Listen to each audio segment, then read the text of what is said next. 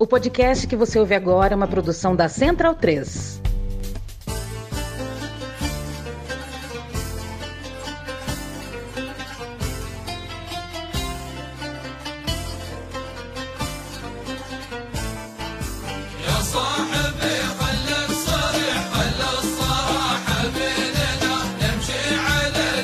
Bem-vindo, bem-vinda, amiga e amigo da Central 3 e do meu time de botão. Eu me chamo Leandro Amin, estou ao lado de Paulo Júnior, ouvindo ao fundo é, uma canção tradicional árabe para a gente começar o programa é, a edição do podcast Meu Time de Botão sobre a vida em clubes dos craques de Copa. É a parte 2. A gente já fez uma parte 1 um sobre isso. A ideia central é essa. Tem muito jogador de Copa do Mundo, é, aqueles craques que a gente não esquece, que fica marcado para sempre. A gente fala que jogava muito, que aquela Copa. Mas aí você pergunta em que time ele jogava? E o cara não sabe responder a gente não sabe responder, não lembra direito como foi a carreira em clube desses caras. Da primeira parte, né, da vez que a gente fez uh, a primeira seleção de jogadores que se encaixam nessa, nesse critério, é, e eu, a gente falou assim: a gente escolheu o Echeverri, o Valderrama, o Raji e o Sifo. São esses quatro jogadores que a gente olha e fala, pô, mas em que time tava na Copa tal? No Valderrama em 94, jogava onde tal? E eu, né, a gente cita no roteiro aqui que caberia também jogadores como Brolin, como Salenko, como Amokashi, como Roger Milá, como Garcia Aspe, como Oairan, como Preu de Home, né, o goleiro belga que nem, nem todo mundo lembra direito o que fazia quando não era a Copa do Mundo, né, o que fazia nos outros três anos e 11 meses. É, e a gente resolveu então trazer é, mais três histórias desse tipo, fazer uma parte 2 aqui, né, Paulo Júnior? É, a nossa lista tinha o Marroquino, né, o Rad, a nossa lista inicial é, é, tinha algum desses que eu citei aqui, por exemplo, é, o Brolin, o Salenco, tinha o Romeno, o Ilie, mas a gente optou por três nomes para caber direitinho, para dar tempo de falar sem pressa é, dos três, três jogadores que foram destaques em Copa do Mundo, mas talvez é, valha a lembrança do que eles fizeram na sua carreira, né, nas suas carreiras em clubes. Dari Leandro e a mim, um abraço para quem acompanha o meu time de botão. Pois é, fica numa mistura também de algo entre uma nostalgia de um tempo em que a Copa do Mundo às vezes surgia como um OVNI, né? Né? Você, você precisava esperar chegar a Copa do Mundo para saber exatamente os uniformes, as escalações, as escolhas, quem é o treinador, quando é que ele chegou, coisa e tal. Hoje a gente vive num tempo em que é possível assistir uma Copa Africana de Nações, por exemplo, tendo na palma da mão a ficha corrida de cada um dos caras que está em campo. Então é, é interessante dar essa repassada e muito curioso exatamente pelo nosso primeiro personagem, porque esse eu não vou nem dizer que eu só conheço ele da Copa do Mundo. Eu só conheço ele de uma foto, né, é, basicamente, hum. ou de uma cena, ou de um, um, pequeno vídeo de 10, 15, 20 segundos, quanto tempo tenha levado para atravessar o campo num gol antológico. Acho que você foi feliz com a primeira escolha e é exatamente a que sintetiza um pouco a ideia dessa nossa série, né? Pegar jogadores marcantes dos mundiais, caminhando de Copa de novo, para falar um pouquinho o que eles faziam naqueles longos quatro anos entre uma Copa e outra. E o primeiro ao qual você se refere é Saed Al-Owairan. A gente vai falar também do Luiz Hernandes, mexicano, e do JJ Okocha, nigeriano. A gente começa na Arábia Saudita. A camisa 10, branca e verde, com calção verde, meia branca, de Saed Oeran, 1994. Hoje ele tem 54 anos, é moço nascido em Riad, né? O moço de Riad, capital da Arábia Saudita, nasceu em 67. E entre 1991 e 1998 envergou, fardou a Arábia Saudita 75 vezes, marcando 24 gols. Um deles é esse já descrito, né? Um gol meio Maradona, meio Denner, para nosso, a nossa memória aqui, né? Pega a bola no meio de campo, sai driblando todo mundo. A Arábia Saudita contra a Bélgica, um gol que entrou na mitologia da Copa e por isso colocou o Airan neste podcast. Ninguém lembra se o Airan era bom mesmo. Acho que quase ninguém tem como dizer aqui, pô, o Airan era assim, assado, jogava dessa forma, preferia a bola desse jeito, nesse pé, jogava mais na beira do campo, mais por dentro Mas o gol dele contra a Bélgica é inesquecível e a gente sobe a narração em árabe, claro, do gol do Airan. ديرلس لاعبها توصل اقرب لكن شيل محمد عبد الجواد تلعب ملعوبه وهجمه سعوديه عطيه عطيه خلص خلص الله الله الله الله الله الله الله الى ويران الله الى ويران الله الى ويران سعيد يا سعيد. الله يا سعيد لويران مجهود فردي. بروحه بروحه بروحه بروحه بروحه بروحه بروحه. شوفوها شوفوها شوفوها شوفوها. شوفوها شوفوها شوفوها شوفوها. شوفوا العويران شوفوا العويران شوفوا العويران شوفوا العويران شوفوا العويران شوفوا سعيد. شوفوا سعيد لاعب الشباب لاعب المنتخب السعودي شوفوا العويران شوفوا العويران شوفوا العويران شوفوا العويران شوفوا العويران شوفوا العويران جول جول جول برافو. وعدى من سميث. وحطها وحطها وحطها العويران على بريدو. حطها.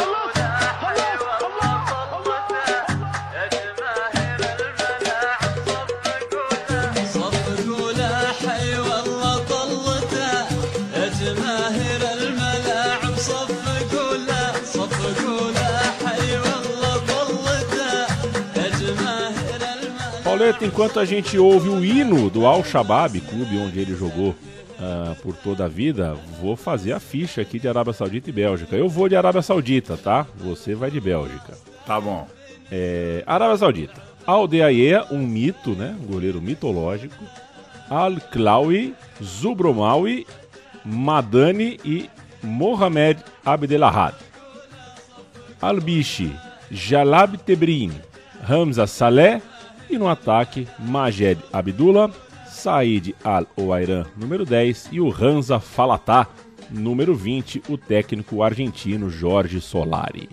E eu acabo de ser surpreendido pela ficha técnica, foi substituído o nosso amigo, né? Não bastasse Foi. driblar todo mundo e fazer o gol, o treinador sacou o Al. Oairan no minuto 63. A Bélgica de Preud'homme, Dirk Medved, Philippe Albert, Ruud Smits, Michel De Wolf, Stalens, Vanderlest, Sifo, Boffin, Mark Wilmots e Mark de Gries. O técnico era Paul Van Himst. Bélgica é, perdeu, claro, por 1 a 0 esse jogo. Gol do nosso personagem aqui citado. Logo no comecinho da partida, né? A arrancada é logo no comecinho do jogo. Ele sai, como eu disse há pouco, no segundo tempo. Entrou dormindo, né? É, o nosso amigo, irmão Bruno Guedinho falaria no vestiário, né? E, man, estão em Moscou, não pode entrar dormindo assim, com cinco minutos, tomar um gol daquele, né? Exato. Registro para registro que na Bélgica entrou o Luke Niles, o jogador que, segundo Romário, né? Acho que foi isso, Romário falou que foi um dos melhores parceiros. Ou o Ronaldo. Alguém falou que o Luke Niles era um parceiro e tanto, jogava pra cacete. Uma coisa importante a ser dita: o Airan é o tipo de jogador de um clube só. Ele defendeu o Al-Shabaab a vida toda. Clube que teve o Caio Júnior, por exemplo, como técnico, foi campeão, inclusive campeão do Golfo, é, de- é, treinando o Al-Shabaab. E conta hoje, fim de março de 2022, com o argentino Ever Banega no meio-campo e o técnico Pericles Chamusca. Como que não? É ele mesmo. E o clube é, é- é um clube da capital, né? Então tem a sua popularidade. É, é um clube representativo ali, mas não é dos mais vencedores. Não é o Bala, né? Não é o, o- o- o Flamengão, não é o Coringão da Arábia Saudita. E os tempos de Oiran naquele clube coincidiram com as primeiras conquistas nacionais do Al-Shabaab. Até o Oiran, o Al-Shabaab era um time sem taças ah, nacionais na sua, no seu memorial. até que encerrou um monopólio ali, né? Uma, uma, um domínio bem grande de Al Hilal e de Al Nasser. E em 1991, 92 e 93, o Shabab foi tricampeão saudita. Inclusive no título de 91, o Airan marcou um gol na semifinal. Depois A final foi vencida por 1 a 0 sobre o Al Nasser, gol de Farhad Al Mehailel, um atacante que passou toda essa fase também com o Airan, nosso personagem principal aqui. Ele tem 87 jogos pela seleção nos anos 90, é também sinônimo dessa fase da Arábia Saudita. E eram tão parceiros que repetiram a dose em 92, gol de Oairan na semifinal e gol de Mehalel na final. Essa final foi só nos pênaltis. Bicampeão em 92 com o Airan, artilheiro do campeonato com 16 gols. O tricampeonato 9-1, 9-2 fechando 9-3, também teve final nos pênaltis, 1 a 1 a decisão com Al Hilal e aos 5 minutos do segundo tempo, o Airan marcou o nosso, marcou o gol que manteve ali o time na briga pelo título, depois bateu o campeão, tricampeão. Que coisa, hein? Vinha, o campeonato vinha sendo dominado por dois clubes bem conhecidos, né? Al Hilal e Al Nasser. E aí essa geração, esse time bateu o tricampeão 9-1, 9-2, 9-3. E um abraço pra pequena galera do Al Hilal que a gente encontrou no café belga, né? Belgian Café. Um abraço Ah, é. a todo o time do Belgian Café, né? Uma, uma equipe tanto. Um traço importante a se observar, olhando as fichas dessas finais e semifinais do Campeonato Árabe, é que a gente tem três disputas em pênaltis ao todo, duas na final, e o Oeran não bate nenhum. Ou seja, o cara é driblador, marca uns gols, é artilheiro de campeonato, mas bater pênalti não era com ele, ele não gostava ah, da marca da Cal. Em 1993, aliás, ele ganhou a, a- tem a, a IFFHS, né? Que é um, um instituto, ele ganhou a taça de artilheiro. Um artilheiro que é, é- é- esse instituto conta gols internacionais, né? Em competições de clubes internacionais ou por seleções. É, o Kazu, já veterano Kazu Miura, japonês, ficou em segundo. E o mexicano, brasileiro, mexicano Zaguinho, ficou em terceiro. O Airan Já veterano ganhou. em, em 93. Já, provavelmente já. E o. E o, e o, o- o- é, pra mim é tipo o Sérgio Chapelin, assim, né? Já estreia veterano. O Cazu, pra mim, já estreou veterano. Ganhou, ganhou a bola de ouro, não é pouca coisa, porque se você olha o historial dessa taça, né? é, em 92 ganhou o Bergkamp, o Raí ficou em segundo. Em 94 ganhou o Stoichkov, com o Romário em terceiro. Em 95 ganhou o Klinsmann. Então ganhar essa taça pro Airan realmente não foi pouca coisa. E é um tipo de premiação, claro, não é a coisa mais importante do mundo, mas ela acaba abrindo espaço, né, para jogadores de outros continentes, porque no fim das contas eles jogam vários jogos internacionais, tal qual os Messi, Cristiano Ronaldo da vida. E ele fez muito gol internacional, claro, porque o, Shabab jogou lá a Libertadores deles, né? Foi campeão, inclusive, da Champions Árabe de 92, ganhou do Al Arabi do Catar na final, dois gols na prorrogação. E o Airan, no entanto, não era é, exatamente o, o grande fazedor de gols do seu time, mas era sim um artilheiro notável, era quem metia a caixa com a camisa da seleção. Em 1992, é, rolou um trivice né, do Airan com a seleção. Seleção que era treinada pelo brasileiro Nelsinho Rosa, inclusive. A Arábia Saudita foi vice-campeã da Copa das Nações, perdeu por 3 a 2 na final para o Egito, um jogo em Alepo. O Airan fez um gol, a Arábia buscou o empate duas vezes, mas o Egito levou. Vice-campeão da Copa do Rei Fad, né? É, eram, vinha a seleção do mundo inteiro, jogaram um quadrangular ali, perdeu para final, na final para a Argentina, 3 a 1 Gol do Oeran para a Arábia Saudita e os gols da Argentina marcados por Léo Rodrigues, Canidia e Simeone. Esse E é o campeonato vice- que o Brasil ganhou depois, né?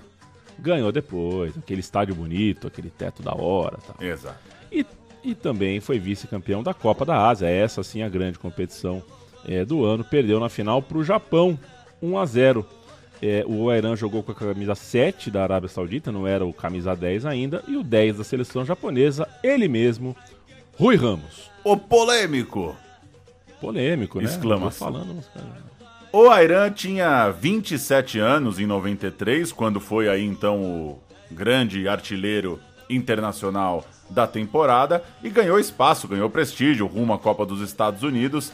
Era parte do time que passou invicto pelas eliminatórias, incluindo um hexagonal final que só rendia duas vagas. Arábia Saudita e Coreia do Sul foram para a Copa do Mundo lá dos Estados Unidos. Na rodada final, jogo grande, jogo pesado, 4 a 3 para cima do Irã, é o que garantiu a vaga. O, o Irã fez 7 gols na disputa aí das eliminatórias da Ásia. O Cazu terminou com 13, mas é uma boa marca, 7 gols, claro.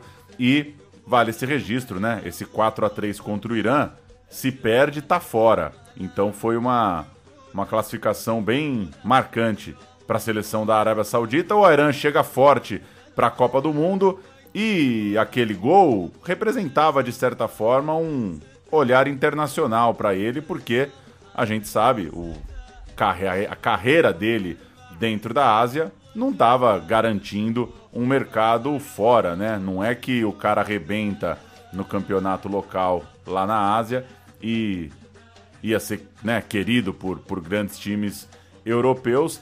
No fim das contas, é a Copa do Mundo que marca ali um surgimento dele para um público internacional. E o que pouca gente talvez se lembra é que a Arábia estreou muito bem, sim senhor, contra a Holanda em Washington quem diria a Holanda chegando com pinta de grande seleção, de camisa importante para ficar de olho na Copa dos Estados Unidos, foi para o intervalo perdendo para a Arábia Saudita na estreia da Copa do Mundo. Number five, Madani is a big lad up from the defence. Little flick on, touch in, it's a goal! A goal by Amin for Saudi Arabia. Well, they threatened it a couple of times, and Amin. A gente acabou de ouvir o gol da Arábia Saudita contra a Holanda, gol marcado pelo Anwar, Fuad Anwar, um meia daquele time. Foi a Holanda virou no finalzinho, né, nos minutos finais, é, a Holanda de Bergkamp, Rijkaard, Overmars, que daria um trabalho do cão para o Brasil nas quartas de final. É, né, mesmo com a vitória, foi um susto que não esperavam tomar. E os árabes então deixaram boa impressão. O sonho ficou mais possível ainda quando a Arábia Saudita bateu o Marrocos na segunda rodada. Aliás, Marrocos ficou em último, na, na né, foi o time que terminou em 24 na pontuação geral da Copa do Mundo. E aí, com, com três pontos, estava perto de se classificar pelo menos como um dos terceiros e veio 29 de junho de 94, cinco minutos do primeiro tempo, veio o gol que mudou a vida de Oiran, deu a vitória para a Arábia Saudita e a vaga para as oitavas de final em Dallas, Paulo Júnior. A Arábia Saudita fez o Washington Dallas. Eu sei que não é o seu destino preferido.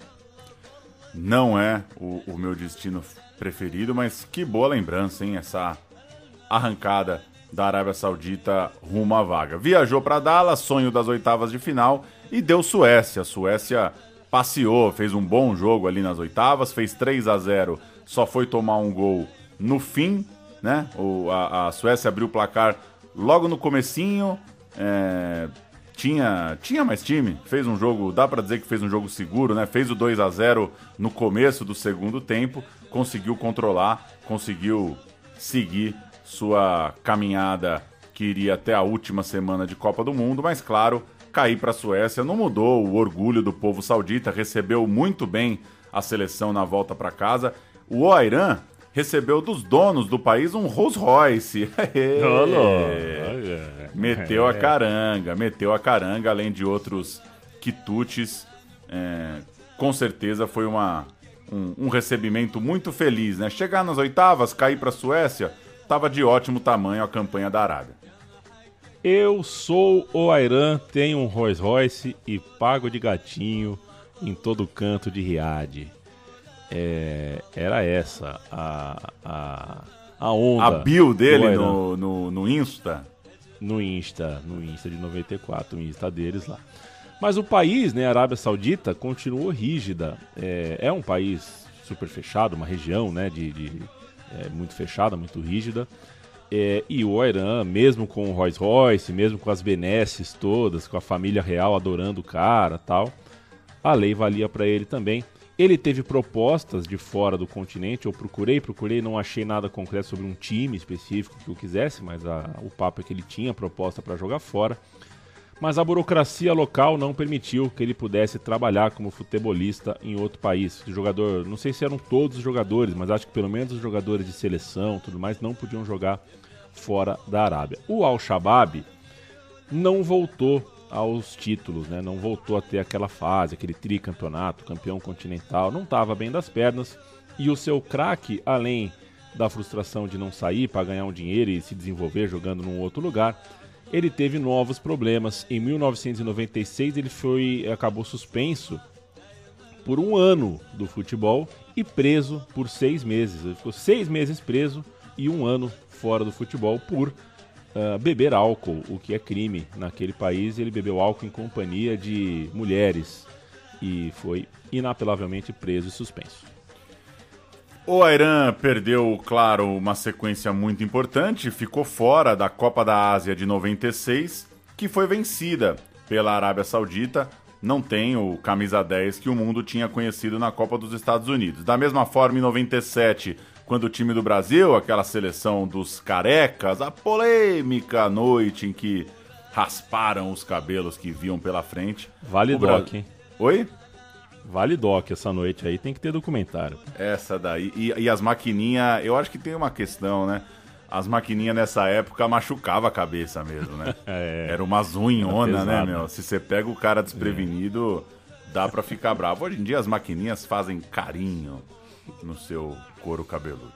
E o Brasil venceu a Arábia na Copa das Confederações disputada lá dentro mesmo da Arábia Saudita e também não está o Irã, não está nesse elenco, da mesma forma não joga as eliminatórias para a Copa de 98, perde esse período importante aí então pós Estados Unidos. Sai da prisão, termina o gancho fora de forma, meio desanimado, né, já sem aquela perspectiva que ele tinha ali em 92, 93, 94. Mas o time saudita tem um técnico chamado Carlos Alberto Parreira. Ei, Parreira, dá sempre um jeito de pingar. E ele chama o quase, né, meio veterano jogador, o Airan. O ídolo tá de volta para mais uma Copa do Mundo. Um voto de confiança para ele jogar a Copa de 98 na França. O Irã joga a primeira e a segunda rodada, não joga a terceira. Eu vou dar a ficha da segunda rodada, o último jogo dele na Copa do Mundo. A Arábia Saudita jogou com Deaye, Al-Jahani, Al-Kilawi, Zubromawi e Suleimani. Fuad Anwar, Al-Sharani, Al-Oairan, que não é esse, é outro, né? O Kamis Al-Oairan e o Kenzá Saleh. No ataque, Semi Al-Jaber e aí sim Saed Al-Oairan, o técnico Parreira. A França jogou com Barthez, Thuram, Laurent Blanc, Dessali, Lizarrazu. Deschamps, aí é, aí é uma duplaça de, de trivias. Deschamps, Diomed Bogossian, Zidane, Thierry Henry e Dugarry. O Djorkaeff, banco de reservas, entrou no decorrer da partida. O Parreira, que foi contratado em janeiro de 98, só com o objetivo de fazer a Arábia Saudita repetir a Copa do Mundo que tinha feito em 94, né? Passar de fase, chegar às oitavas tal. Perdeu para a Dinamarca e para a França e é, é, o, o Irã, embora tenha sido titular nos dois jogos, tudo mais, não conseguiu fazer nada e o Parreira foi demitido antes mesmo da rodada 3. Um Isso é sacanagem. É, né, no meio da Copa é sacanagem. Acho que só Perdeu pra uma França? Vez. Perdeu pra- n- não é nesse dia que você decide demitir o treinador, né? A Arábia Saudita perder pra França na França? Pois é, o que só me faz acreditar que os, é, os caras já estavam engasgados com o Parreira, né? Tinha alguma questão, e aí é hipótese, né? Porque assim, você junta os, o, o- liga as coisas, né? Cai o Parreira da segunda para a terceira rodada, e na terceira rodada contra a África do Sul, o Airan tá sacado do time. Então a impressão que dá, mas pelo menos é uma hipótese, né? Que o Parreira bancou o Airan a contragosto, a revelia dos seus patrões, né? Talvez os patrões ali, a direção da, da, da, da, da seleção da Arábia Saudita não queria o Airan na seleção. Vamos chamar o William Bonner, Pauletar, porque deu o Jornal Nacional, Copa do Mundo, Parreira Oh, demitido Parreira no meio cai, da tem Copa. Que ter, tem que ter. Fala, Bonner. Um tetracampeão perde o emprego, sai do banco e vai para a arquibancada. Carlos Alberto Parreira, demitido hoje pela seleção da Arábia Saudita, agora vai torcer pelo Brasil. Cara alegre, elegante, Parreira perde o posto, mas não a compostura. Porque os sete meses de contrato dele foram ligeiramente abreviados. O time não se classificou e vamos escolher um bode expiatório. E nada melhor do que o treinador antes da final, porque a repercussão é grande. Para uma Arábia Saudita que tinha se classificado para as oitavas de final na última Copa, a expectativa era alta. Parreira já entrou para o último jogo com a França, dona da casa, com a pressão de conseguir uma perfeição difícil de atingir. Jogando com um a menos a maior parte do tempo, a goleada foi inevitável. Dois jogos, duas derrotas. ainda fez parte do Al-Shabaab, campeão da Champions Árabe lá em 99, mas nunca mais jogou pela seleção. Terminou a carreira com 262 gols, mas jamais defendeu um time fora de seu país. E teve, durante a Copa de 2002, numa famigerada eleição virtual para eleger o gol mais bonito da história das Copas, o gol de Maradona contra a Inglaterra, né, driblando todo mundo, ganhou tranquilo o primeiro lugar. O gol do Al Owairan contra a Bélgica em 94 foi top 10, ficou ali no sexto lugar. Tudo apertadinho, né? Não foram tantos votos assim, mas tá ali no top 10. Um registro de que é lembrado, de certa forma, como um dos gols mais notáveis aí das Copas do Mundo.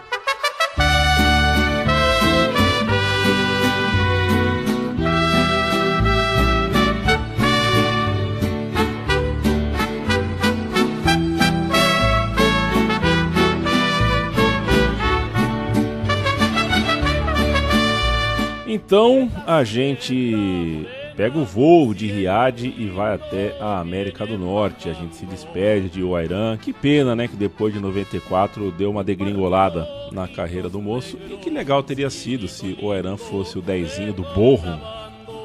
Ou quem sabe o dezinho do Cagliari, né? É, ou até coisa melhor, por que não?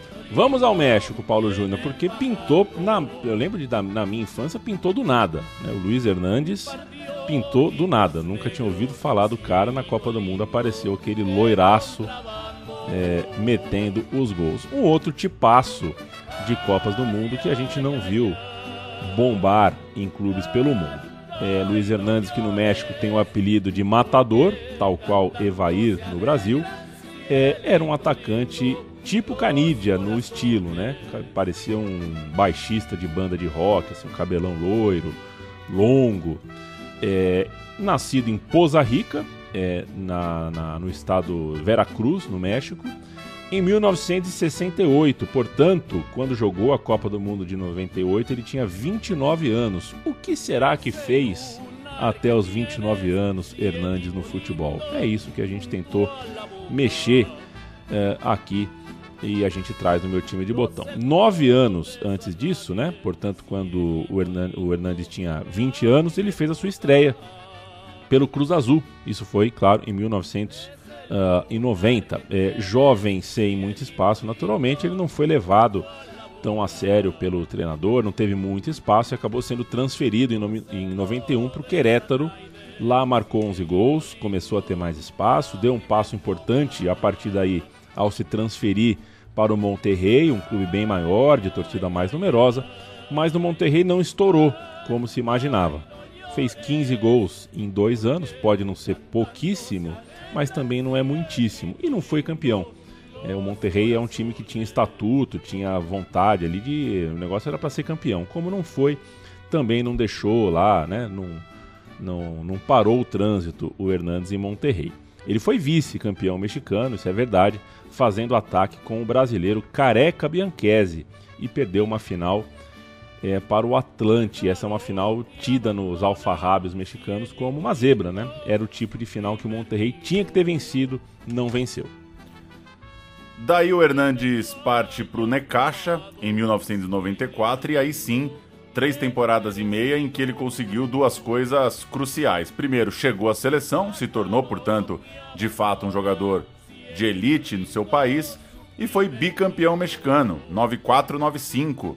É, sua primeira temporada já bate campeão naquele time que tinha o Agnaga, tinha o chileno Bazai, bom time, venceu o Cruz Azul na final e era o primeiro título nacional do clube. Então, ser campeão naquele 95 pelo Necaxa era de fato marcante para o Hernandes se consolidando e marcante para o clube que finalmente era campeão. Vamos ouvir? Gol de Aguinaga, Necaxa de Hernandes, campeão em 95.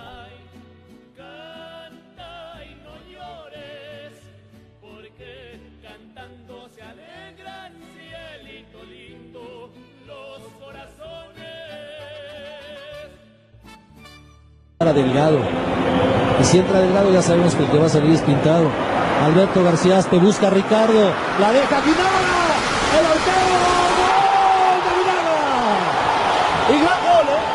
Una gran jugada. Midió la salida del arquero. Y bueno, Aguinaga está haciendo el 1 por 0. Vamos a ver el minuto, el cronogol. El, ¡Qué golazo! Este es un golazo. La maniobra es general. Vean, desde allá empieza. Hay que ver después a Peláez cómo recibe y hay que ver cómo aguanta Guinaga para asegurar. Aí aguanta Guinaga para Necaxa campeão de 95. No México eu sou Necaxa, viu, Paulo? Eu não sou Não nada. Você. Não é nada? Não, não Tá bom. consigo. Tá. No México eu sou Necaxa porque teve aquele Palmeiras e Necaxa, né? Ah, O primeiro jogo, o primeiro jogo do Felipão pelo Palmeiras foi um México e Ne- Palmeiras e Necaxa que deu treta, né? E que o massagista do Palmeiras saiu com aquela tesoura, né? Ficou até conhecido pro resto da carreira como o, Biro mão de tesoura, né? Ele foi pra cima do banco de reserva do Necaxa lá com uma tesoura de fazer cirurgia, né? Um cara maluco. É, e então aí eu virei Necaxa, porque enfim, era o time que eu conhecia ali, o Necaxão. não se corre Ah, com tesoura pra cima de um banco também. Então, por De solidariedade, né? você se juntou ao Necaxa. Me juntei e tem também a história da flâmula na parede da casa do seu Madruga, né? Ele tem uma flâmula do Necaxa, então só pode ser um time legal. Veio o segundo título em 1996, dessa vez batendo na final o Celachia, um clube pequeno que fez um, um conto de fadas, né? O time veio da Série B, subiu para a Série A e logo no primeiro ano na Série A chegou na final. O técnico era o espanhol, o mítico espanhol Butraguenho, é, e foi uma saga. Saga, inclusive, digna de meu time de botão. Quem sabe um dia a gente conta a história desse Celaya. Perdeu na decisão, é aquele tipo de final que o país inteiro estava torcendo para o time pequeno. Ficou conhecido como o campeão sem coroa, mas isso não é problema do Luiz Hernandes, porque o Hernandes foi campeão, bicampeão com o Necaxa. É, e o Necaxa da final de 96, eu canto agora, Paulo Júnior. Navarro era o goleiro. Uwe Wolf era o lateral direito, deve ser alemão, né? Isso deve ser alemão. Eduardo Vilches, Otávio Picas Berrecil, Becerril, perdão, Picas era o, o apelido, naturalmente, e José Igareda. Esquivel, o capitão Garcia Aspe, Alex Aguinaga fazia o meio de campo, respeitabilíssimo meio de campo. Luiz Hernandes, Ricardo Pelais e Sérgio Zarate é, eram os três atacantes do Necaxa bicampeão 96. O Hernandes somou 87 jogos pela seleção, 35 gols. É, não estava ainda no elenco para a Copa de 94, né? Como a gente disse, é esse grande momento no Necaxa que o credencia de fato para a seleção e é por isso que ele entra no time rumo à Copa de 98. Vamos parar antes em 97, um jogo contra o Brasil e o Galvão Bueno, pé da vida, né? Numa, num lance do Hernandes para cima do Aldair. Isso é Copa América de 97, o que mostra que ali 97 é o ano de consolidação de fato do Hernandes na seleção para confirmar que vai ser um jogador de Copa do Mundo na França no ano seguinte. Hernandes. É ligeiro, Hernandes, capricha. De novo, a chance do segundo na Bahia, ele tenta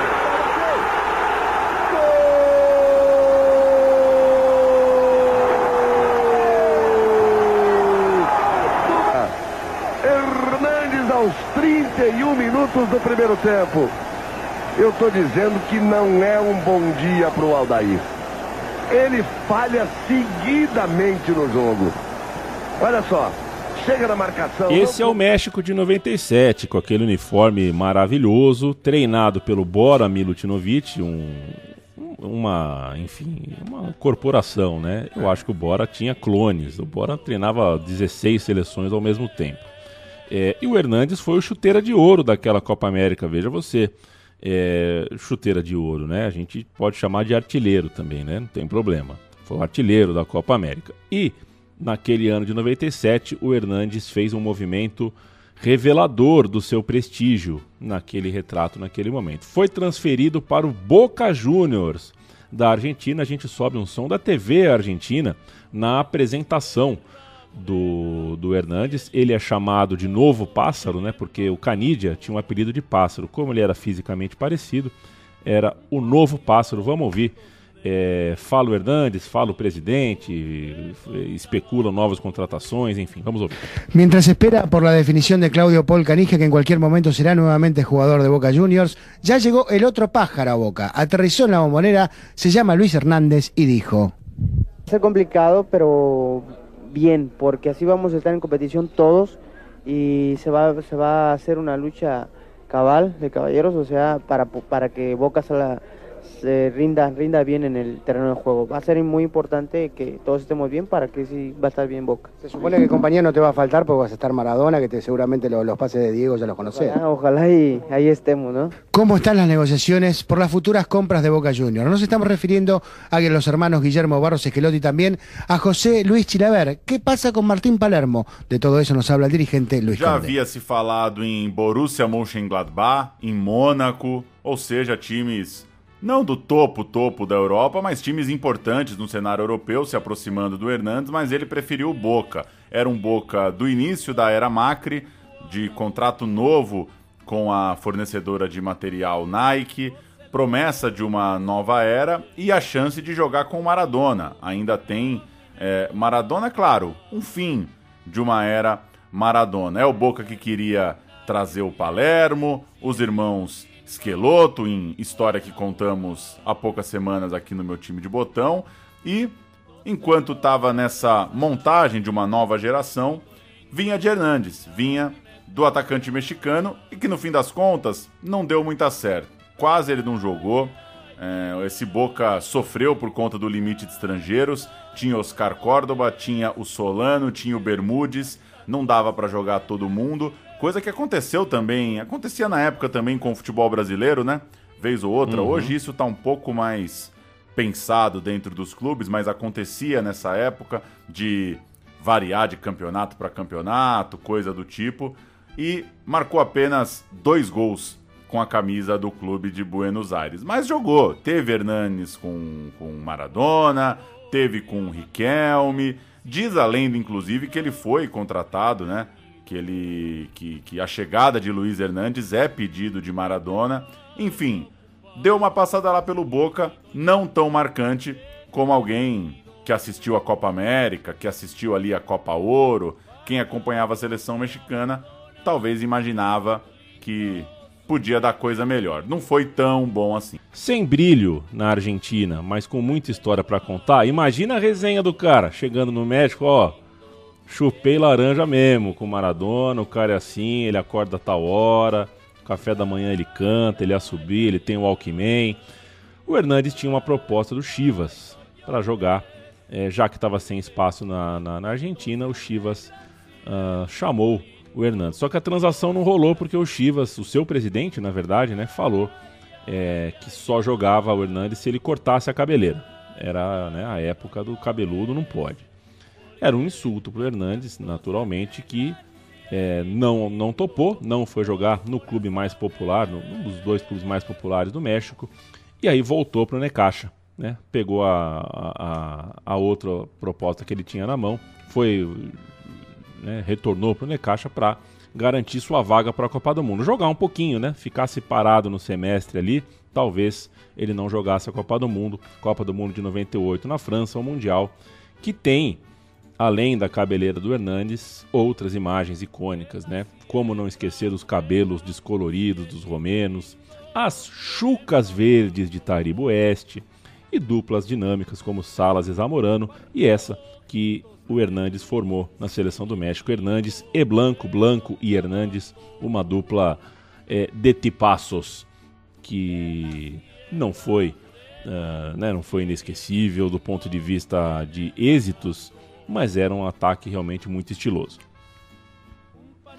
Aliás, o, o Hernandes, quando volta do Boca, encontrou o Blanco também no Necaxa. Ele estava emprestado pelo América por uma decisão técnica do clube. E vamos ouvir o Hernandes falando um pouco do governador Blanco. É assim o Blanco? O Blanco é essa, essa pegada É. de, de ser chamado de presidente, assim?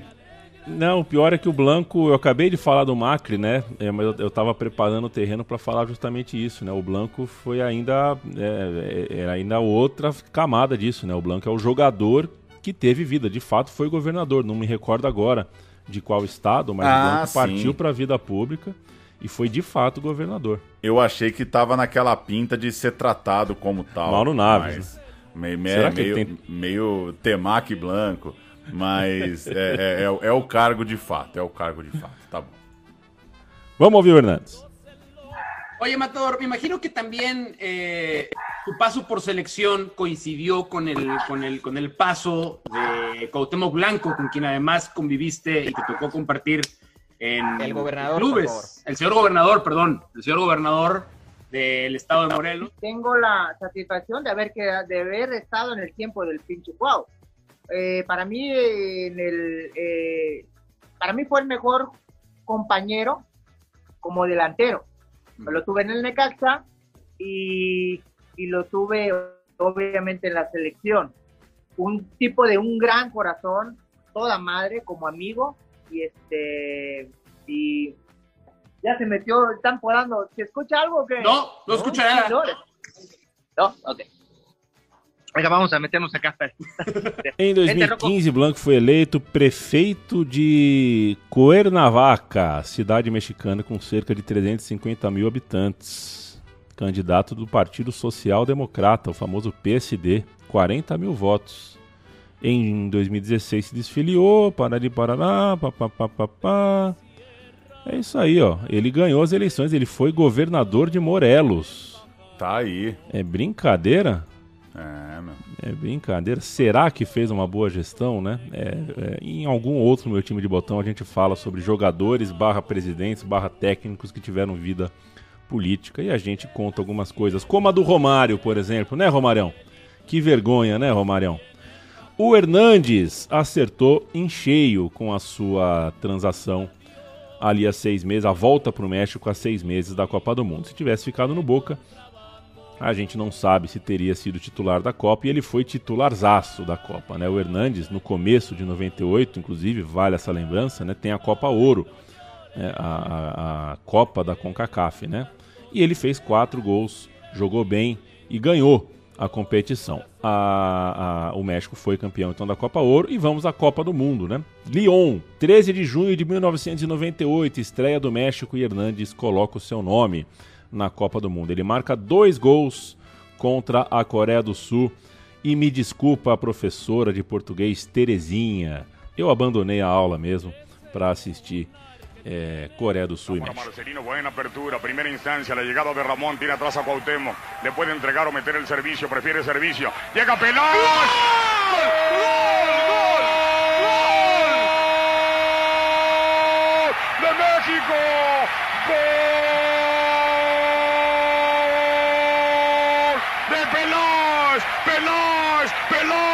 ¡Peláez! ¡Peláez! ¡Peláez!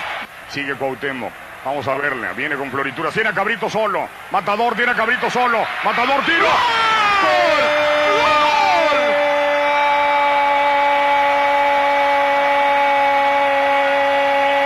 ¡Matador! ¡Matador! ¡Matador! ¡Matador! ¡Matador! ¡Matador! Deu pra perceber, né, Paulo, que o narrador grita Peláez, mas ele se equivocou, que os dois chegam na bola. O gol foi do, Hernan- do Hernandes. E aí o México consegue dois empates, né, importantes, contra a Bélgica e contra a Holanda, duas vezes 2 a 2 O empate contra a Holanda sai aos 49 do segundo tempo. O Hernandes meteu um gol aos 49 do segundo tempo contra a Holanda. É muita coisa, né? E no outro jogo, Bélgica, né, bastante coisa. E no outro jogo do, do grupo, teve Bélgica e Coreia do Sul. Essas duas seleções empataram e um gol da Bélgica eliminava o México. Né? O México com um a menos em campo, tendo que torcer para a Coreia contra a Bélgica. Foi, né, teve um requinte de crueldade ali, mas deu tudo certo no fim. O México se classificou. Vamos ouvir o gol do Hernandes aos 49 do segundo tempo. México 2, Holanda 2. Viene el pelotazo 10, 8. Aquí viene Luis Matador. ¡Gol!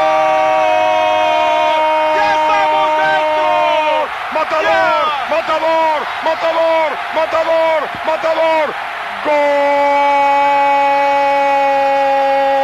de México.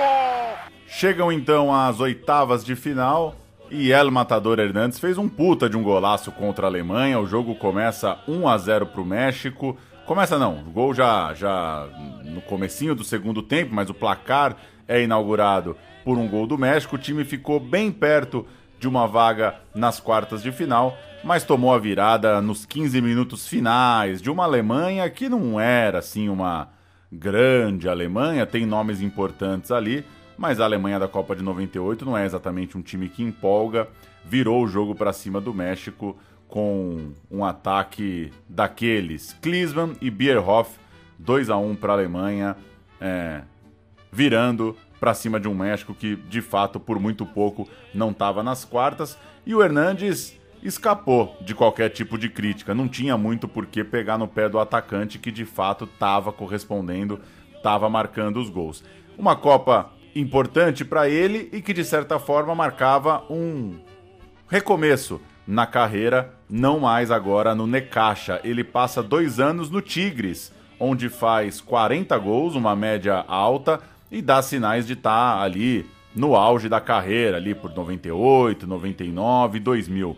Faz mais três gols na Copa América, ganha a Copa das, Confedera das Confederações de 99 e esse momento muito bom aí, né, pela seleção mexicana, o leva ao time da capital, ao América. O América contrata Hernandes por dois anos e meio, de certa forma decepcionantes. Sua participação foi menor, não foi de protagonista no América, mas ainda assim, no fim das contas, bateu campeão. O Hernandes é também campeão pelo América, títulos de, de campeonatos nacionais, né? Ele tem os dois pelo Necaxa, como a gente citou, 9-5 e 9-6, mas é campeão também pelo América já na temporada 2002.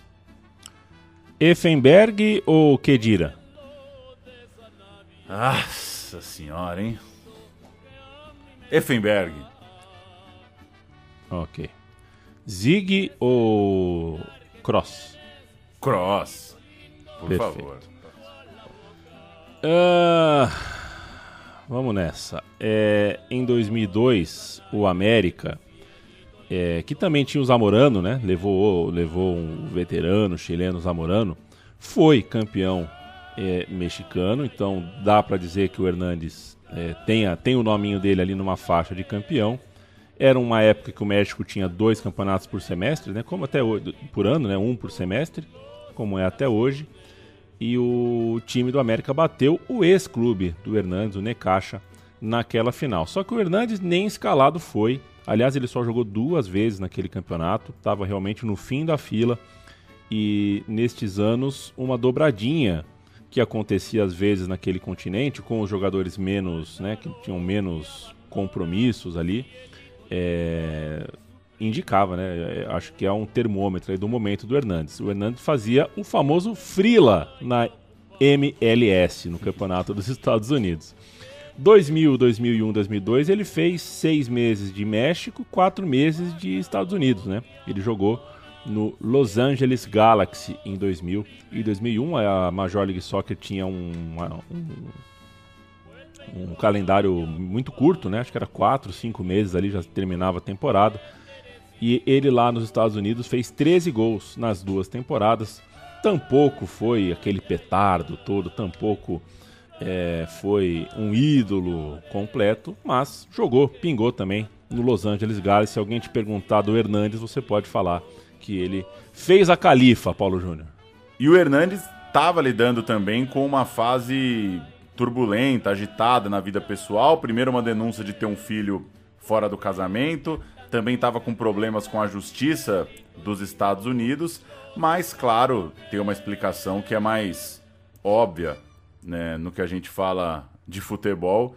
Chegou aos 35 anos e ele reconhecido pelo faro de gol, pela, né, por ser um atacante é, participativo, que né, brigava por cada lance, que né, esquentava junto com o jogo, não conseguiu ser um veterano craque de bola. Né? Passou ainda pelo Veracruz em 2003, passou pelo Jaguares, passou pelo Lobos, se aposentou em 2005 e teve então essa, essa reta final com, com dificuldade de, de se reinventar mesmo, né? de ser um atacante coroa, técnico, bom de bola.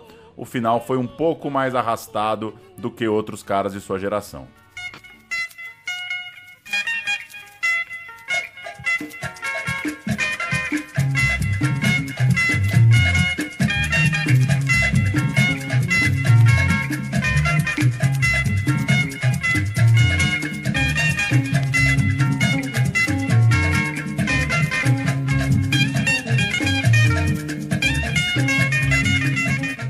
Subiu o hino do Enugu Rangers. É, é, assim, é um time nigeriano, tudo bem se você não conhecer. Eu o conheci ontem fazendo uh, esse roteiro com o Paulo Júnior. É um clube que não é nem um dos maiores uh, da Nigéria e é o clube onde JJ Okocha começou a sua carreira. Antes da gente falar, eu tenho a impressão, viu, Paulo, que você gosta mais do Okocha do que eu. Eu tenho uma implicância com o Okocha. Eu Mas gosto. também não sei fundamentar. É, eu não sei fundamentar a minha implicância. Mas já gostei menos também. É que eu tô ficando mais velho, eu tô, eu tô gostando mais dos, dos bailarinos, né? Dos fantasistas. É, já tive uma de- bronquinha também.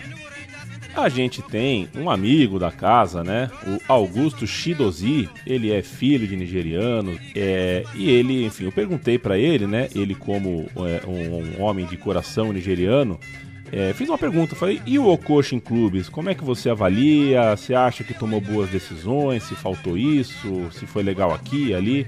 É, a gente começa o Okocha ouvindo o Augusto.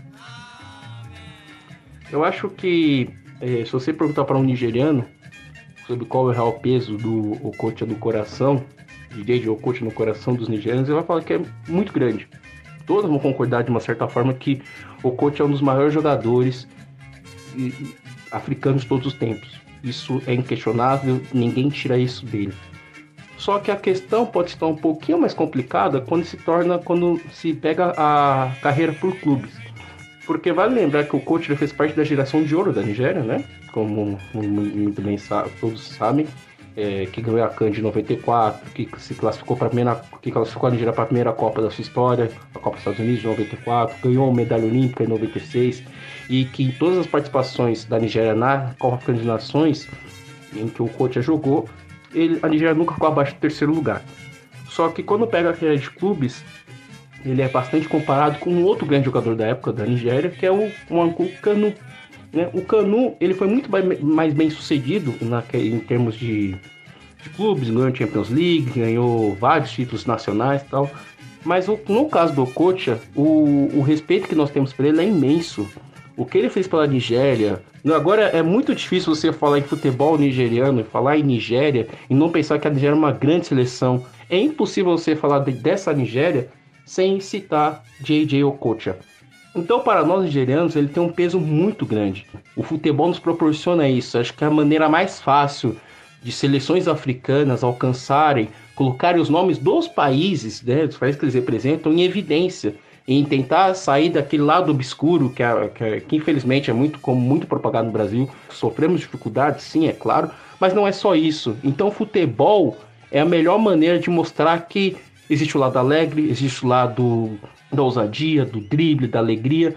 E J.J. Okocha é um grande representante disso, que às vezes para o nigeriano ele pode não ser considerado o maior jogador por conta da é, por, exclusivamente por causa desse fator de carreira, mas assim, no geral, nenhum nigeriano vai falar que o Okocha não é grande, que o Okocha não é imenso na, na, na história do futebol nigeriano. Já que o Okocha também é Ibo e eu também sou da etnia Ibo, então vou terminar com um agradecimento Ibo. Dalo, Okocha, Dalo, quer dizer Dalo, quer dizer obrigado, obrigado por tudo que você fez pelo nosso futebol.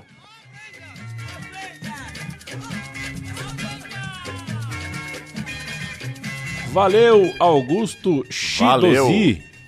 Valeu demais. Um abraço pra você e pra toda a tua família. Era uma vez, Paulo Júnior, o Enugu Rangers.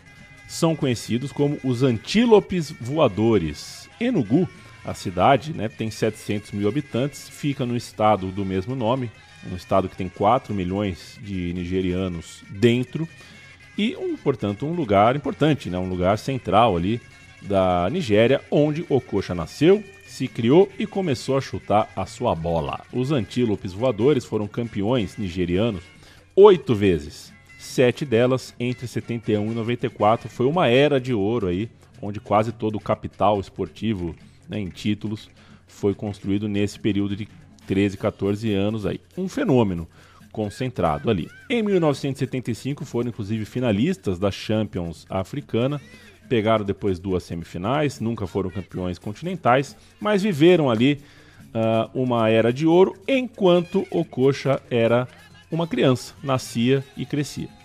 1990, o Coxa tem 16 anos, é irmão mais novo de jogador, é lançado a campo pela primeira vez. Era uma promessa, era um cara que obviamente parecia já que batia uma bola, e pouco depois de mostrar sua bola pelos Antílopes, saiu de viagem para a Alemanha, a convite de um amigo jogador da família ali boleira. O, esse amigo defendia o Borussia Neukirchen, da terceira divisão, e foi uma ponte para o Ococha ficar, ser visto num treino, dar uma olhada ali, assina um contratinho meio de teste para ver no que, que vai dar, e ele foi seguindo, de certa forma, a sua carreira atípica, né? Sua carreira começando muito, muito cedo na Alemanha. Em 91, ele já mostra ser acima da média da sua idade, chega a se aproximar do Saarbrücken, da segunda divisão, mas o salto podia ser ainda maior. E foi assim que, no final de 91, JJ Okocha virou jogador do Eintracht Frankfurt. No começo de 92, é meio de temporada, ele chega então para jogar a partir do verão europeu de 92, para ser um jogador, quem sabe, a participar do elenco principal a partir da temporada 92-93. E tinha uma situação interessante nessa ida né, do Okocha para o Eintracht Frankfurt. É, o Anthony Yeboah, uma, uma fera ganesa, né, estava jogando no Frankfurt desde 1990.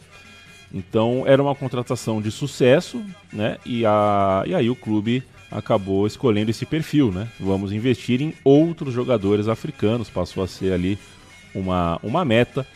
Só que isso é bonito de falar agora, na época não foi tão simples assim. Antes de fazer o sucesso que fez em Frankfurt, o Yeboah é, sofreu com, com injúria racista, né? Ele era vaiado, umas vaias que só se explicam mesmo por motivo de racismo, né? A sua origem, a cor da sua pele e tudo mais. No fim das contas, ele deu a volta por cima, fez as vaias calarem, porque né, o racista dentro do futebol, é, quando começa a sair gol, ele, ele esconde, né? Ele guarda para ele o que ele realmente pensa.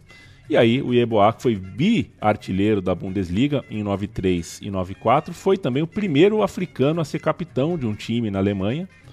É, foi um grande, o Yeboah foi um grande, e de alguma forma foi ele que abriu as portas para o Ococha no futebol daquele país. O Coxa ali com 19, 20 anos, jogou 26 vezes na primeira temporada, marcou 3 gols, um ano de boa presença numa campanha excelente. O Frankfurt terminou no terceiro lugar, depois de passar a maior parte do campeonato no segundo lugar. Então foi uma campanha de ponta de tabela e o moleque estava jogando ali 26 jogos, não é pouca coisa. Ao final daquela temporada, maio de 93, portanto, jogou sua primeira partida pela seleção contra a Costa do Marfim, eliminatórias para a Copa do Mundo, que, como a gente já sabe, é a primeira Copa em que a Nigéria consegue se classificar. Era uma caminhada rumo à Copa de 94. E Okocha foi importante, fez um gol crucial contra a Argélia e antes da Copa do Mundo nos Estados Unidos, fez parte do time campeão africano de 94. A final foi em 10 de abril de 94 portanto, pertinho, dois meses para a Copa do Mundo e, claro, desfalcando o clube alemão, Copa Africana pegando ali a reta final Sempre, da né? temporada europeia. Copa Africana sempre atrapalhando os planos dos, dos times europeus, né? Coitados. E- É, coitados. E a Nigéria venceu a Zâmbia, né? Na final, o Okocha foi escolhido para a seleção do torneio. E tava bem, tava no radar, tava no mapa. Em 9-3, 9-4, o Frankfurt liderou por todo o primeiro turno, mas perdeu o gás no retorno, perdeu o gás e perdeu dois jogadores africanos nesse período, né? Por um período razoável, por um mês e pouco ali. Isso é, ajuda a explicar por que, que o Frankfurt ah, não brigou mais pelo título, acabou em quinto no final depois de liderar por todo o turno, um pouco frustrante. Na Copa da UEFA, chegou nas quartas de final, eliminou na fase de oitavas o La Corunha, o La Corunha bala, né? La Corunha de, de Bebeto, Donato, La, La Corunha Feraco, né? Aquele da camisa bala mesmo. E o Ococha fez 25 gols, marcou, fez 25 jogos, marcou 4 gols e um deles no primeiro turno do Campeonato Alemão é icônico, talvez seja o grande gol da carreira do Ococha, né? O famoso gol em que ele dá um come dentro da área, nos 200 zagueiros do Karlsruhe, deixa o Oliver Kahn catando o cavaco e corta pra cá, e corta pra lá, e corta pra cá, e corta pra lá, e faz um gol de gênio que a gente ouve agora. Damit Sie beim Herzkasper bekommen, stehen Sie in Ruhe auf. Drehen Sie den Ton des Fernsehers lauter. Kommen Sie nah an den Monitor ran und genießen Sie. Folgt ein Top-Highlight. Okocha, hier ist er. Okocha. JJ Okocha. Immer noch. JJ Okocha. Noch ein Dreher, noch einer und drin. Reißt er sein Trikot vom Leib, tanzt noch einen Samba fürs ausflippende Publikum. Ekstase im Waldstadion. Das haben wir seit Libuda nicht mehr erlebt. Das ist das Beste, was der Fußball. Mas chuta logo, né, Paulo Júnior? Ah, Golaço, mas eu chuta queria logo. ser habilidoso, viu? Eu queria ser Cê- habilidoso. Eu acho cê que ia tá lá tem- até agora. É, eu ia estar costurando para um lado e para o outro. O Oliver Kahn, meu, porra, na frente do Oliver Kahn não tem como, né? Não tem como não tirar uma onda. Golaço, É golaço. Que lembrança. Um espetáculo, outra temporada muito boa de JJ Okocha, mas na Copa ele é banco, ainda jovem, joga 4 minutos contra a Argentina, joga 23 minutos contra a Grécia na primeira fase, mas vira titular, acaba escalado para o time titular nas oitavas de final, jogo contra a sempre, sempre forte Itália. Rufai, Eguavoen, Okeshuku, Nuaku e Emenalo, Olissé, Jorge Finidi, Okocha, Yamuniki, Iekini e Amokashi. Do meio pra frente é, o- poesia. É, é, pra, é, é ser pergunta de, de show do milhão, assim, né? É. Escala, uma, escala uma- um meio e um ataque da Nigéria, é esse aí. Marchegiani, Benarrivo, Costa Curta, Maldini, Mussi, Berti, Albertini, Donadoni, Roberto Baggio, Massari, Signori, essa foi a Itália, o famoso jogo que virou a chave da Itália ali, na primeira fase foi baixo astral, mas aí o Baggio se encapetou contra a Nigéria, a Nigéria vencia a Itália até os 43 do segundo tempo, aí o Baggio empatou o jogo e na prorrogação virou a contenda e restou ao Ococha triste com a eliminação, pelo menos uma boa perspectiva de futuro, né? É, ele parece ser mesmo o cara para a próxima Copa. E o que seria Nigéria e Espanha, hein? É, o que seria? Onde que pararia essa Nigéria se, se não baixa alguma coisa no Bádio naquele final de jogo? Que coisa. O Frankfurt contratou o goleiro Kopke, perdeu o Yeboah, perdeu o Galdino também no meio da campanha, isso por conflitos com o treinador.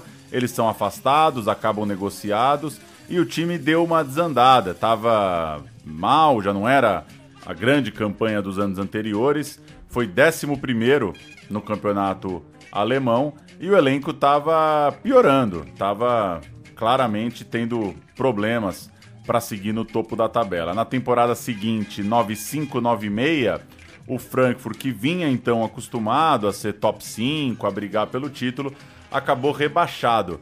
O Coxa terminava aquela campanha com 29 jogos e 11 gols e tinha que ser negociado. O Coxa né, não ia ser jogador de segunda divisão ali para aquela altura, em 97. Foi negociado por um milhão de libras para o Fenerbahçe, da Turquia. De certa forma, um passo atrás para o que se imaginava dois anos antes. Acho que muita gente pensava em ali por 95, que o Ococha rapidinho seria a primeira prateleira de Europa. No fim das contas, o Frankfurt desandou, foi para a Série B e ele foi jogar na Turquia. Você conhece Mohamed Yavuz, Paulo Júnior? Hum, não, não, não peguei, de cara não peguei. Foram duas temporadas de Okocha na Turquia. Ele fez 30 gols em 62 jogos nesse tempo, não foi campeão turco, é, mas foi muito boa a integração com o time e com a cidade. E o Okocha é, virou cidadão turco, né? Ele conseguiu, ele tirou cidadania turca e quando você vira cidadão turco, você tem que se batizar, né? Tá aí o Mehmet Aurélio, né? Marco Aurélio brasileiro vira Mehmet Aurélio. E ele se batizou como Muhammad Yavuz. É brincadeira, cara. É. O, o Okocha meteu, meteu o Muhammad Ali lá. É, ganhou um, um outro nome e é, recentemente, né, o Mesut Ozil, é, Effenberg ou Ozil? Ozil. O Ozil foi contratado pelo Fenerbahçe e declarou é, que o Okocha era o seu ídolo de infância, né? O Ozil era torcedor do Fenerbahçe na infância e disse que o Okocha era o seu grande ídolo. Então deixou uma marca. Com certeza deixou uma marca. E a gente ouve aqui o primeiro gol do Okocha pelo Fenerbahçe, um gol de falta. Ele fez muitos gols de falta na carreira. Esse foi um deles. Halil İbrahim atladı. Okaç'a vurdu ve gol. Muhteşem bir gol. Süper bir gol. Okaç'a 3-0. Fenerbahçe 3, Samsunspor 0. Okaç'a, Okaç'a, Okaç'a. Okocha bir çalım şut pozisyonu şut ve gol! Okocha topu alana gönderiyor ve karşılaşmanın 18. dakikasında Okocha'nın golüyle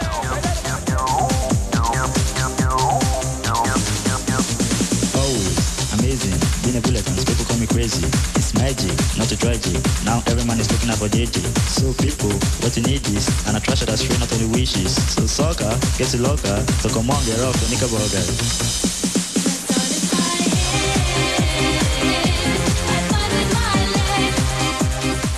Fenerbahçe terminou no terceiro lugar na temporada 96-97 e, de certa forma, o Okocha é, reafirmava ali sua força para o futebol mundial, agora através das Super Águias, com o apelidado Dream Team, que foi aquela Nigéria campeã olímpica.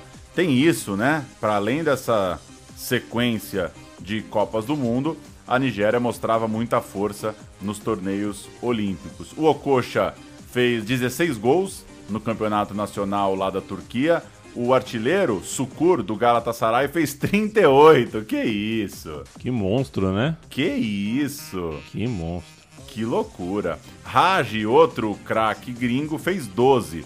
Aquele Fenerbahçe tinha Rustu no gol, tinha outro nigeriano na zaga, o Okechukwu, tinha o Kostadinov no ataque, tinha o Bolite, bósnio, um time com alguns figurões também conhecidos aí de futebol de seleções. E em 97-98, temporada rumo à Copa do Mundo, o Fener terminou como vice-campeão. 14 gols para JJ Okocha. Dessa vez Rakan Sukur pegou leve, fez só 32, meteu só 32 caixas na Liga Nacional. Que coisa, um dos melhores times do Galatasaray em toda a história, provavelmente, mas o Fenerbahçe que não conseguia superar o Galatasaray na liga, pelo menos venceu o rival quando recebeu né, o Galatasaray em sua casa. Fener e Gala deu 3 a 1 teve gol do Okocha no finalzinho, inclusive. 2-1'den sonra yine Fenerbahçe. Bolic, JJ Okocha süper bir gol atıyor. Muhteşem bir gol. Fenerbahçe 3, Galatasaray 1, JJ Okocha. O que a gente ouviu foi a narração do gol do Okocha, o gol que que deu números finais a partida 3 a 1 pro Fenerbahçe. Vamos abrir aqui a ficha. Pararapampam. Pequenas letras em Rusto Heckber, essa, esse é o Fenerbahçe. Rusto Heckber. Rapaz, é miopia monstro, hein? Vamos lá. Control mais aqui. Rusto Heckber, Yaksioglu, Ushi, Rog e Bulut. Centurk, Korkut, Osbir e Okocha no ataque. Ilie, que é o romeno Bão Bala, e o Bolite, o bósnio, o técnico Otto Barit. E o Galatasaray jogou com Klimsi, Filipescu, Akiel, Korkmaz e Unchal. Popesco, Kerimoglu, Pembe e Raji. No ataque, Sukur e Ilie, que é outro Ilie. Os dois times tinham o Ilie, mas o Ilie conhecido mesmo, Bala, era do Fenerbahçe. É, deu 3 a 1 mas o título ficou com o Galatasaray. Então é isso, Pauleto. O Okocha chega na Copa de 98 como jogador do Fenerbahçe. Isso é uma espécie de trivia internacional. Acho que quase ninguém ah, se lembra do Okocha no Fener chegando para a Copa, até porque ele se transferiu durante a Copa do Mundo para outro lugar. A grande Copa de Ocoxa é a Copa de 98, de fato. Não é que ele fez chover na Copa do Mundo, mas é a que ele chega com maior status, né? Camisa 10, badalado, respeitado, já jogando, né? Já tinha jogado bem na Alemanha, agora jogava na Turquia. É meio que o auge ali de JJ Ococha.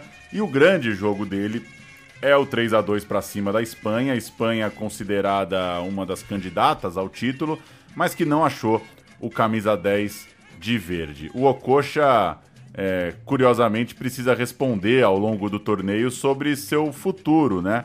A Copa está acontecendo ali na França e ele precisa responder que vai sair do clube turco, vai sair do Fenerbahçe, vai ser jogador do Paris Saint-Germain.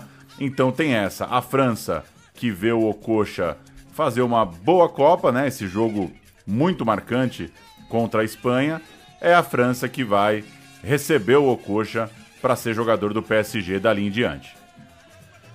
O Okocha, em quatro anos de PSG, que compreendem né, todo o ciclo né, entre as Copas de 98 e 2002, ele não foi muito artilheiro, não foi nada artilheiro. Ele marcou 12 gols, é pouco, é 3 gols por ano em média, mas ele refinou o seu jogo, jogou um pouco mais recuado, armador de jogada, criador de né, esses lances de efeito, lances encantadores que a gente tem na memória.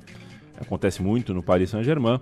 E o Fener, que comprou por 1 milhão, vendeu por 14, né? Bom negócio, o Paris Saint-Germain pagou 14 no cara, mas viu e fez companhia ao JJ não assina, né? O Ococha não foi campeão nacional em nenhum lugar por onde passou na carreira, não foi diferente em Paris. O primeiro ano é meio de tabela, um elenco medíocre, um elenco nada estrelado. O cara do time é o italiano Marco Simone, tem o brasileiro Adailton, tem uma aposta que é o, o Leroy, tem o Lamar no gol, mas não tem nenhum figurão de França campeã do mundo meses antes, por exemplo. Para 2000, chega o zagueiro César, ex-portuguesa, o atacante Christian, o Jesus Christian, jogador ex-colorado, e a campanha é muito boa, ou quase isso, vai. O PSG é vice da Liga e vice da Copa perde a liga para o Mônaco, Mônaco de Barthez, de Galhardo, de Julie, de Trezenguet e perde a Copa numa grande zebra para o Guigon. Não é possível, hein? Não é possível. Como cara. é que perde, né? Que coisa. Então, segundo ano de segundo ano de Ococha é de frustração, dá para dizer. Beliscou títulos, mas acabou não levando nada. Ah, c'est super mouvement, c'est parti, de l'arrière. Ah, essaie de la frapper, c'est de France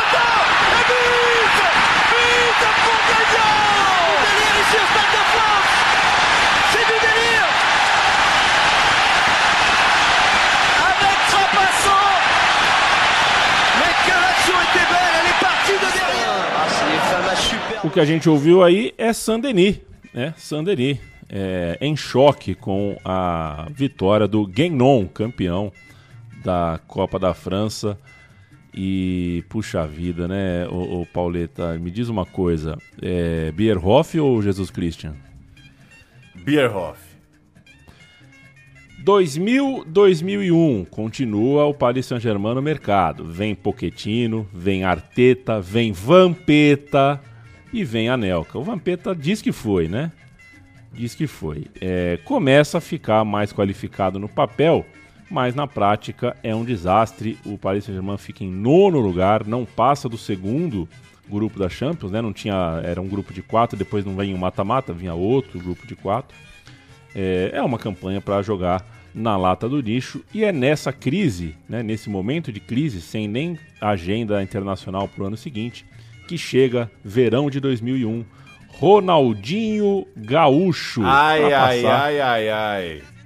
É, o Ronaldinho passou, deixou muita gente feliz lá no, no Rio Grande do Sul, né? O pessoal adorou Aqui a maneira em casa como ele também. saiu, né? É, né? Me diverti muito com o Ronaldinho.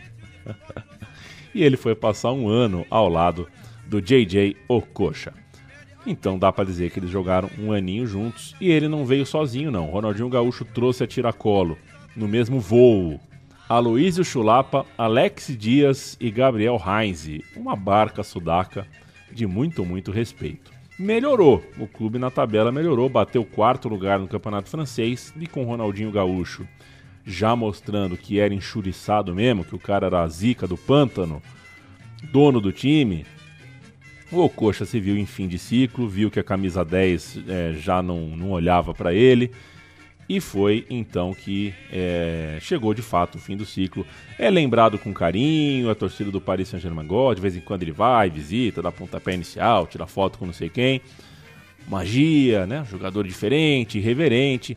É um cara que é conhecido por ter encarnado de maneira muito forte a rivalidade com o Olympique de Marselha, né? Foi um cara que gostou desse clássico, mas não foi campeão e o Paris Saint-Germain estava numa época de desejar ser campeão, então faltou isso. E aí, JJ Okocha, para sua terceira e última Copa do Mundo, é titular contra Argentina e Suécia, mas acaba sacado no jogo da eliminação contra a Inglaterra, grupo da morte complicado e Okocha não brilha, tem dificuldade mesmo para jogar nesse muito, muito difícil grupo na Copa da Ásia e aos 29 anos toma uma decisão controversa, assina com o Bolton, time só mediano e que o Okocha havia como uma chance de realizar o sonho de jogar na Inglaterra. Acaba que vira uma marca de, um, de uma certa. Uma, uma queda na carreira, né? Uma, uma marca como alguém que está perdendo um pouco o prestígio dentro aí do mercado da bola. Passa quatro anos no Bolton, poucos gols, poucos grandes jogos. Ainda jogou no Hull City já em 2007 para encerrar a carreira. O último gol pela seleção do JJ Okocha sai em 2005 e em Copas Africanas ele ainda faz semifinal em 2002, em 2004 e 2006. Então, se mantém ali na seleção, mas de fato, depois daquela, depois da queda na Copa da Coreia e do Japão, a carreira começa a baixar um pouco, né? E é curioso, a gente está falando, né, de carreiras dos jogadores nos clubes, títulos do Okocha, só títulos de segunda ordem, né? É, tem uma É. Intertoto pelo PSG, tem a Copa é, na Alemanha, tem uma Copa menor também pelo Fenerbahçe, não tem, é, não tem liga, né? Não tem uma, uma, uma grande conquista, não tem uma grande campanha. É, tudo, tudo torneio de segundo escalão no fim das contas, levando pelos clubes. Estamos conversados, Paulo Júnior. Contamos três histórias aqui. A gente tem mais história para contar. Quem sabe a gente pingue com uma terceira parte dessa brincadeira aqui, né? É, tem outros nomes, a gente já citou no começo alguns deles. É, e é um programa que sempre é um programa que resiste ao Rafa Oliveira, né? É, porque desde que a gente tem o Rafa Oliveira no jornalismo esportivo, não dá mais pra gente não saber dos caras, né? Como você disse no começo, né? Agora joga a seleção da Bósnia e ele, tão bem informado que é, tão competente que é, vem e nos conta exatamente o que passou, como jogou, como joga, como faz, como, como pensa. E aí, mas claro, tô falando do Rafa Oliveira, mas é principalmente a partir do momento em que a gente tem internet, TV a cabo com muitos, muitos jogos internacionais e uma concentração de muitos jogadores em poucos times, né? O Ococha não iria para o Eintracht Frankfurt hoje, né? O Ococha iria para o Grupo City, alguma outra coisa assim, então... Que é isso, é, o hoje- Coxa sai de Atlanta hoje e é, é Grupo City. É, exatamente. Então a gente hoje tem. é, mudou, né? Hoje é diferente. Então é, é, também um retrato de um outro tempo quando a gente conta essa história aqui e faz essa provocação, né? A gente amou o cara na Copa do Mundo, mas não sabia em que time ele estava. Isso era sim algo normal. Hoje não é mais tanto, mas já foi algo normal e sem nenhum tipo de contradição ou déficit ao carinho, ao afeto. A gente tinha afeto de fato por aquele mês, aqueles três, quatro jogos de Copa do Mundo. e depois ficava sem ver, porque, enfim, é isso, né? É, a TV com. Né, a gente tem a chance de ver os 38 jogos do Valência é, há pouco tempo. São há poucos anos. Do Valência não, do Flamengo, do Vasco, do Cruzeiro, né? Até outro dia era difícil. Valeu, Pauleta. Valeu demais. Mandar um abraço para um ouvinte nosso, Lucas, que eu encontrei numa loja de conveniência dia desses, sexta-feira passada. E ele andando pelo corredor, ele me abordou já mandando uma trivia. Me assustou. Falei, meu, será que tem uns caras perguntando do Mauro Silva, meu, 11 da noite em São Paulo? Ah, era um ouvinte do programa, claro, né? Foi, foi boa. E foi qual, boa. e qual foi a trilha? A trivia foi. Putz, agora o cara vai estar ouvindo, vai me pegar, né? Minha memória anda ruim, É. mas. Mauro Silva ou César Sampaio, talvez. Talvez a trivia foi essa. Algo do tipo. Algo do tipo. César Sampaio. César Eu, Sampaio. eu, é, eu, eu demorei, né, pra, pra eu, eu não sabia o que Hum. estava acontecendo. Eu acho que eu não respondi nada. Mas se for para, se foi essa mesmo, eu respondo agora, César Sampaio. Valeu. Um abraço para quem segue Valeu o time demais. de botão. Seguimos.